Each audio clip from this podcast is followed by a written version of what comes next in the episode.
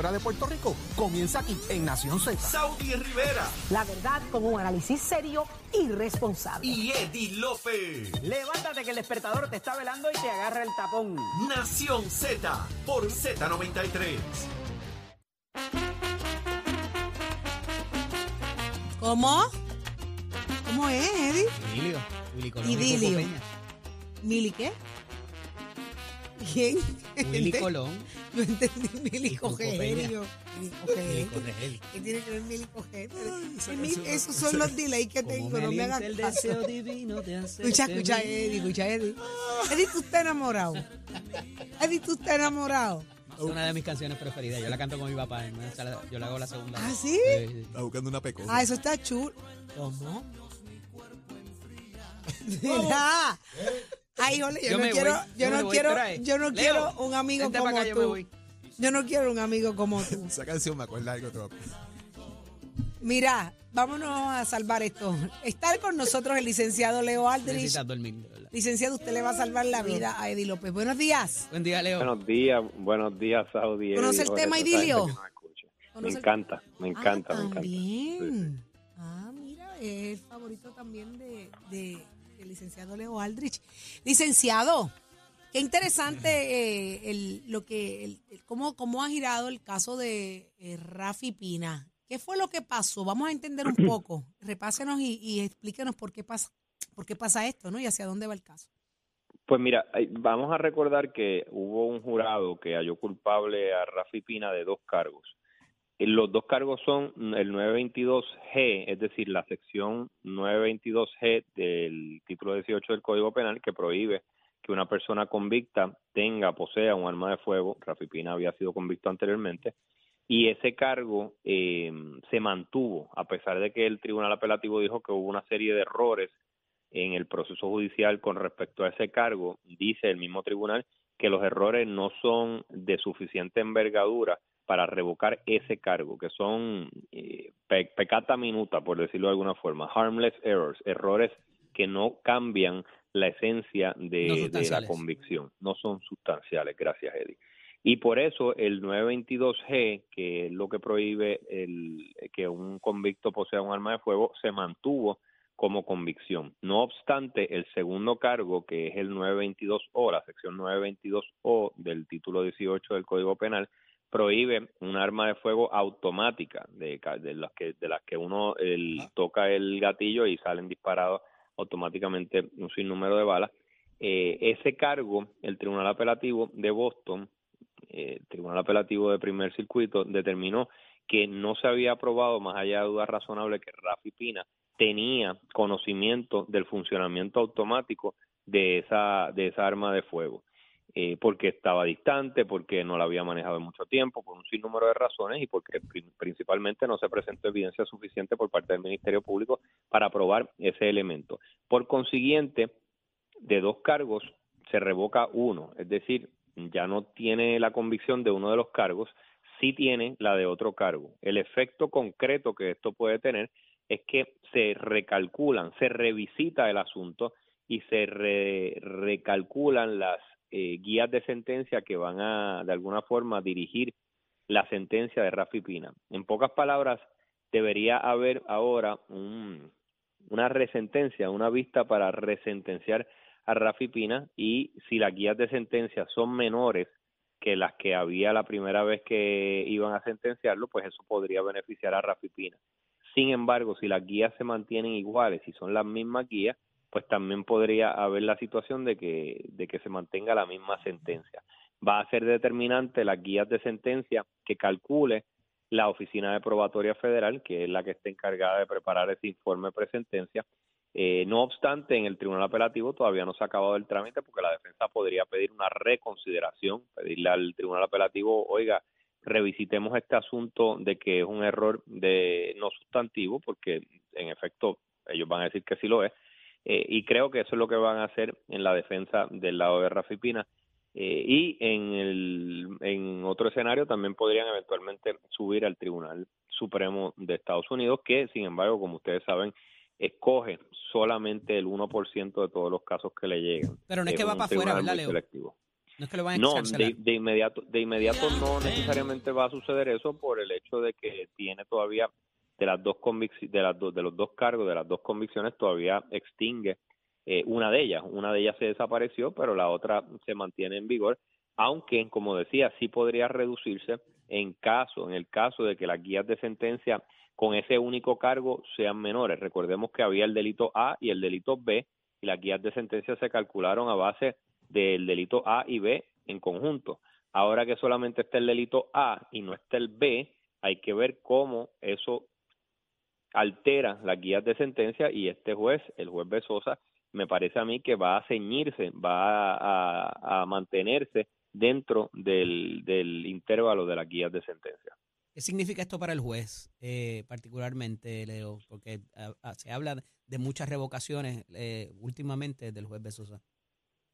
Bueno, eh, eh, es parte del, del proceso, o sea, se- para eso está el Tribunal Apelativo para que pueda para que pueda revisar, ¿verdad? Eh, cualquier error que se haya cometido a nivel de instancia, tanto a nivel estatal lo tenemos como a nivel federal, eh, lo que significa que tiene que hacer el ejercicio nuevamente de determinar cuáles son las guías de sentencia y sentenciarlo acorde con, con su conciencia y con las guías de sentencia y con la ley.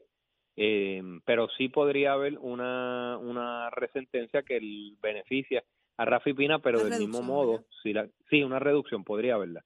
Sin embargo, si las guías de sentencia son idénticas a las que hubo la primera vez, podría bien ser que la sentencia se mantenga inalterada y exactamente igual. Eso también es una posibilidad. Hay que esperar a ver cuáles son las guías de sentencia para este único cargo que queda vivo. ¿Y a cuándo se juez le espera? gusta que lo. A nadie le gusta, Pero- ¿no?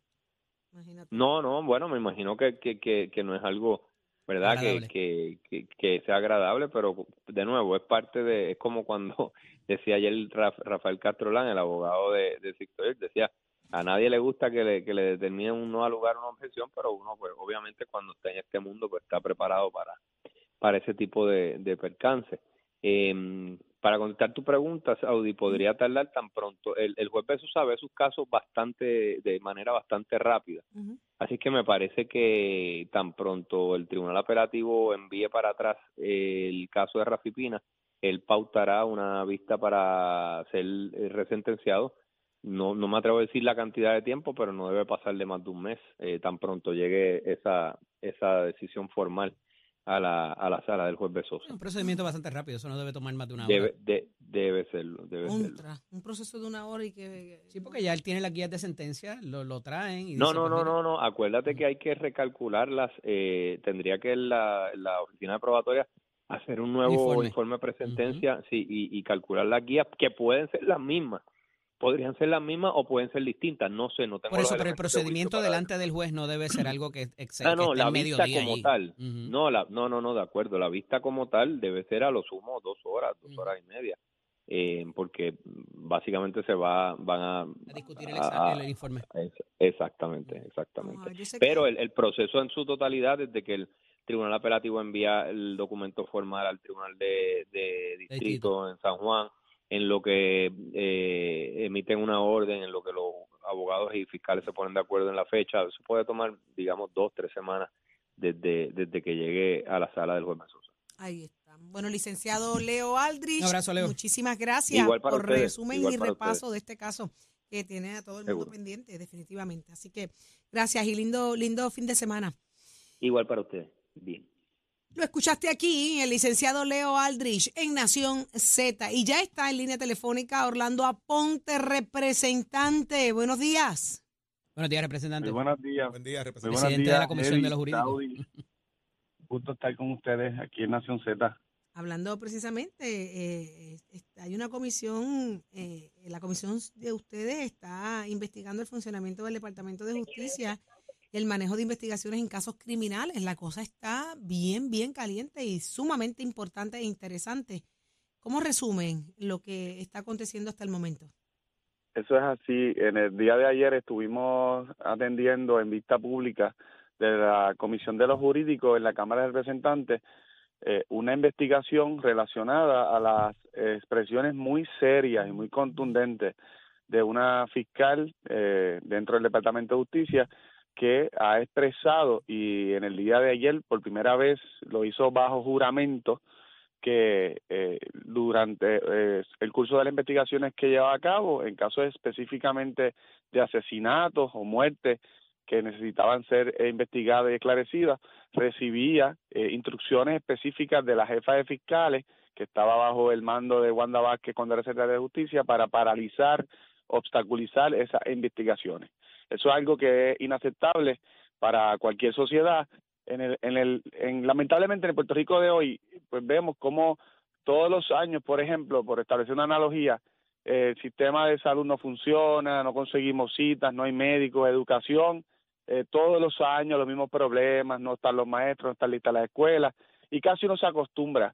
Pero decir que si usted tiene poder o usted tiene accesos, usted puede asesinar a alguien y después quedar impune, eso, eso es realmente parar los pelos a cualquiera. Representante, ¿qué está buscando la comisión?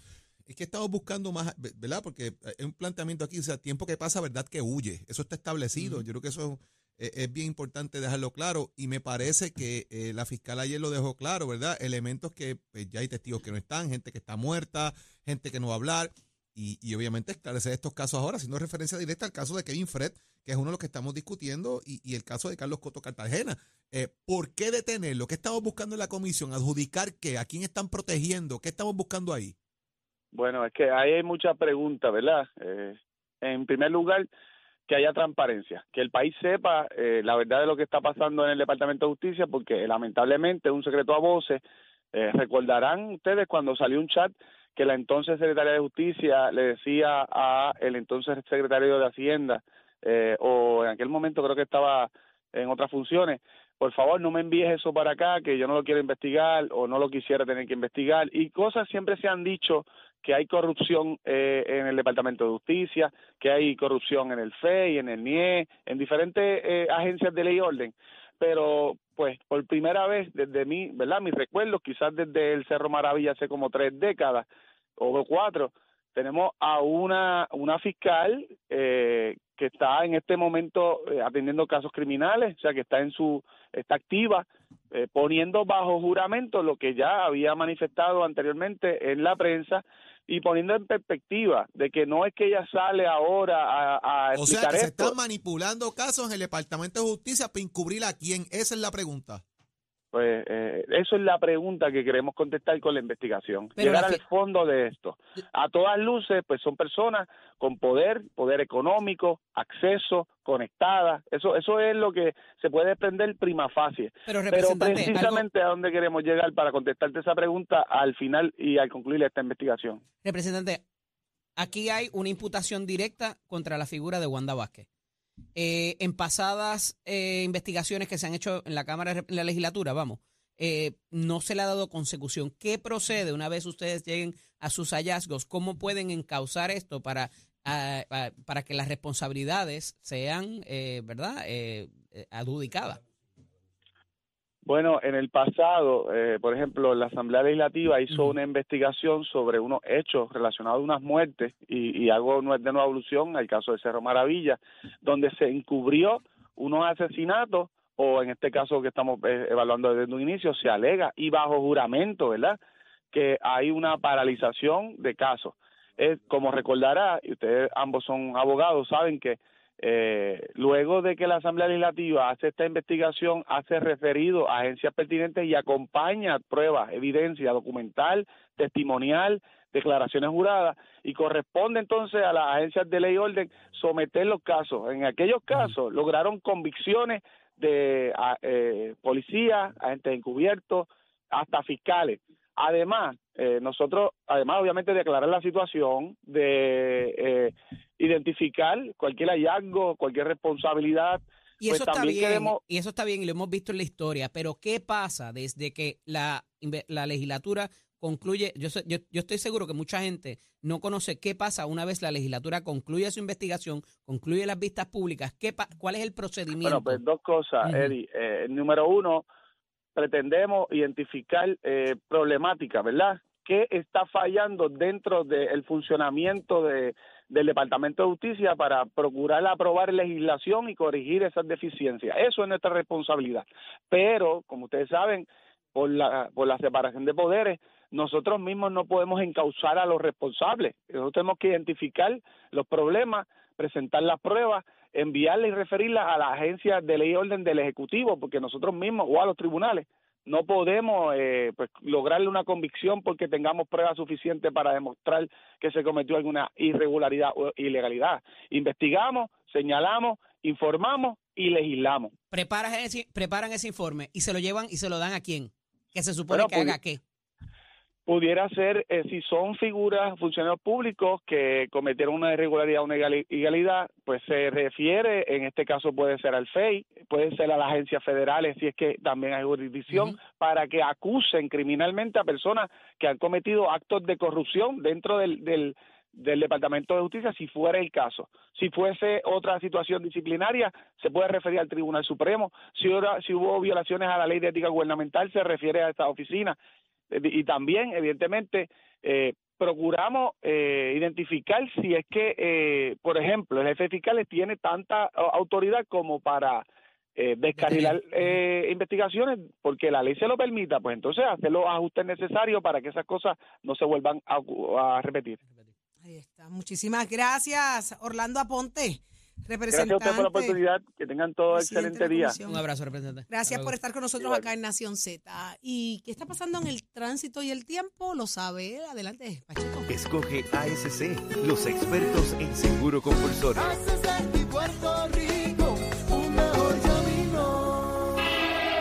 Puerto Rico. Soy Manuel Pacheco Rivera con la información sobre el tránsito. Continúa el tapón en la mayoría de las vías principales de la zona metropolitana, como es el caso de la autopista José Diego entre Vega Alta y Dorado y desde Toa Baja hasta el área de Atorrey en las salidas del Expreso Las Américas. Igualmente la carretera número 2 en el cruce de la Virgencita y en Candelaria en Toa Baja y más adelante entre Santa Rosa y Caparra. La PR5 desde Naranjito, así como algunos tramos de la 167 y la 199 en Bayamón. La avenida Lomas Verdes entre la American Military Academy y la avenida Ramírez de Arellano. La 165 entre Cataño y Guaynabo en la intersección con la PR22. Así como el expreso Valdeoriotti de Castro desde la confluencia con la ruta 66 hasta el área del aeropuerto y más adelante. Cerca de la entrada al túnel Minillas en Santurce. El ramal 8 y la avenida 65 de Infantería en Carolina. El expreso de Trujillo en dirección a Río Piedras la 176, 177 y la 199 en Cupey, así como la autopista Luisa Ferré entre Montelledra y la zona del Centro Médico en Río Piedras y más al sur en Caguas. Además, la 30 desde la colindancia desde Juncos y Gurabo hasta la intersección con la 52 y la número 1. Ahora pasamos con el informe del tiempo. El Servicio Nacional de Meteorología pronostica para hoy un clima similar al de ayer, con un cielo parcialmente nublado y con aguaceros ocasionales arrastrados por los vientos alisios y que alcanzarán porciones del norte y del este de Puerto Rico. Los vientos estarán del norte-noreste de entre 15 a 20 millas por hora y las temperaturas rondarán en los bajos 70 grados en la zona montañosa y en los medios a altos 80 grados en las zonas costeras. En el mar el oleaje estará picado y peligroso de entre 4 a 8 pies, por lo que se estableció una advertencia para operadores de embarcaciones pequeñas. Para los bañistas se recomienda precaución ante riesgo de corrientes marinas para las playas del norte de Puerto Rico y Culebra. Hasta aquí el tiempo les informó Emanuel Pacheco Rivera. Yo les espero mi próxima intervención en Nación Z Nacional con el licenciado Leo Díaz, usted sintoniza por la emisora nacional de la salsa Z93. Ponte al día. Aquí te informamos y analizamos la noticia. Nación Z por, por, por Z93. Y él ya está listo, es Leo Díaz. Buenos días, Leito. Saludos, saludos, Audi, Jorge, Eddie. Oh, mira, mira, Jorge, Llegó, llegó siempre, haciendo ah. ejercicio. Bueno, tú sabes cómo es. Hay que bajar el colesterol. Hay que bajar Hay el que meter colesterol. caña porque esa Navidad estuvo demasiado Ah, fuerte. Saudi, tú lo ahora, sabes. Que estuvo duro, estuvo duro la cosa. ¿Todo bien? ¿Todo Sí. Bajando la ¿Y lágrima tú? de monte. Oye, viste, viste, este tiene, este tiene juicio hoy. Mira cómo trabajo, vino él. trabajo. Vino, papi, con gafas vino- y toda la vino- cosa. Hoy se trabaja, hoy se trabaja. Sí, no, no, no, Vino no. eh, filoteado, Sí, sí, filoteado. algo grande hay Leo, hoy. Leo, Eh. pregúntale si está enamorado. Ay, yo no me. Que no te atreves. No. Ay, María, qué miedoso. Y, tú- y si la y los abogados no hacen una pregunta que No no sepan la- la contestación. y como yo no sé lo que me va a contestar, Eddie, ¿tú estás enamorado? Eddie, Él admítelo. se ríe, papá. Te canto Idilio, te canto. Idilio de nuevo, te canto. Idilio. Lágrimas negras, cántate lágrimas negras ahí. Él está enamorado. Hay que, que va a quemar el cañaveral. Eso es. No, no Eso sé dónde, es. pero en algún sitio lo va a quemar. ¡Ey, ey! En algún sitio esta criatura se propone quemar el cañaveral. No sé si grande o chiquito, pero lo va a quemar. Ay, ay, Un ay, ay. cañaveral cerca de usted. Oh, Mira no. para allá, mira para allá. Pues Ahora en San va. Valentín estás bien puesto, listo para quemar tu cañaveral en tu recurso natural. Ay, Pero- bien, y, declara- pero... y declararte, Mira, manden a dormir a y declararte la zona marítimo terrestre. que- ¿Qué? Mira, ¿por qué esto? ¿Pero y qué es Pero, esto? Jorge, tú, tú no eres don Julito. Pero estoy cuadrándole a Eddie el asunto de San Valentín ¿Pero con los qué es recursos naturales. esto? y la- Mira, mañana empieza febrero, si Dios lo permite. que bregue con la zona de matismo de gestor. Y Jorge está Es bien un anticipo, esto es activo. un anticipo. Eddie está enamorado. Esto promete. Mañana pendientes. Lo que va a pasar en Nación Z, usted no se lo puede perder. Yo. Ey, ey, ey. Hay boda. ¿Qué tú sabes? ¿Qué tú Mañana sabes? hablamos. ¡Ay! Los dejamos con Leo Díaz, Nación Z Nacional. Gracias, Puerto Rico. Hasta mañana a las Excelente 6 de la mañana, Nación Z Saudi. Jorge y